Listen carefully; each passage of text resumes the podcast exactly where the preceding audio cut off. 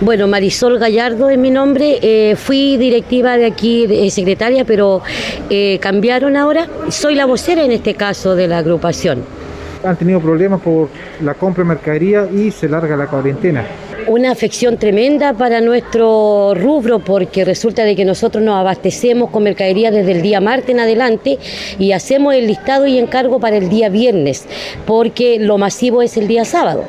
Entenderá que nuestros proveedores nos llegan y hoy día nos trajeron la mercadería y nos encontramos con esto, con un aviso de sopetón de hoy para mañana y nos vemos muy perjudicados, muy perjudicados porque fue todo un trámite y un mero, eh, digamos, tiempo que tuvimos que dedicar para poder solicitar, primero que el Departamento de Renta y Finanzas nos dé la venia de que la feria va a seguir funcionando y adjuntando a eso ir a Carabinero para que nos puedan dar el salvoconducto que felizmente lo recibimos, pero aún eso estamos con mucho miedo porque si usted ve, observa aquí, físicamente los puestos están llenos de mercadería y no sabemos si la afluencia de público va a ser o no favorable a, la mercadería que tenemos.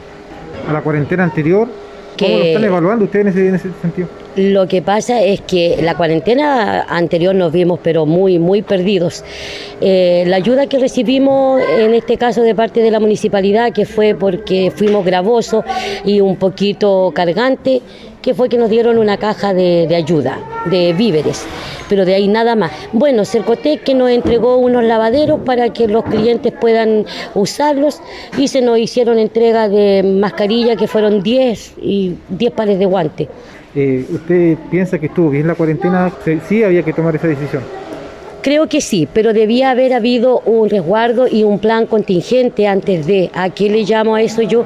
Eh, habernos preparado haber esto informado antes, yo creo, para que nosotros también estemos preparados y haber tomado las medidas correspondientes y no exponernos a perder nuestros productos, porque son productos perecibles tienen miedo a que se les eche a perder la mercadería a la, poca venta? De hecho, tenemos miedo porque la gente por, miedo, eh, bueno, se extienden permisos, pero son permisos básicos de dos, tres horas, quizás que la gente los va a ocupar en el supermercado y debido a esto también el supermercado le, atrapa mucho tiempo, entonces no sabemos qué, va a pasar, estamos en agua hasta este momento, igual eh, eh, a través del permiso que obtuvimos, que de hecho recién yo lo fui a buscar físicamente, nos aguarda una esperanza y esperamos en Dios que, podamos salvarnos por último. Ahora no sabemos qué, cuánto va a ser esto y qué nos espera para la próxima semana, porque estamos hablando el, el, ahora, el, presupuesto de ahora.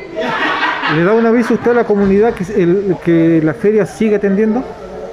Por supuesto, la feria eh, continúa, va a estar abierta, trabajando normalmente.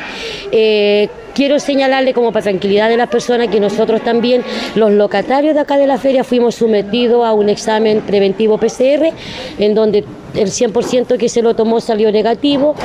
Eso nos da la confianza para seguir trabajando eh, y le hacemos un llamado a la comunidad de que se haga presente acá, que venga a adquirir nuestros productos, que están frescos, que los precios no varían para mayor en este caso, a Dios gracias, y que por favor nos apoyen porque vivimos del día a día, nuestro ingreso es diario y no tenemos ingresos extras. Por ejemplo, en lo personal, vivo con mis tres hijos y dependo de este trabajo y me afecta mucho una o dos semanas sin trabajar.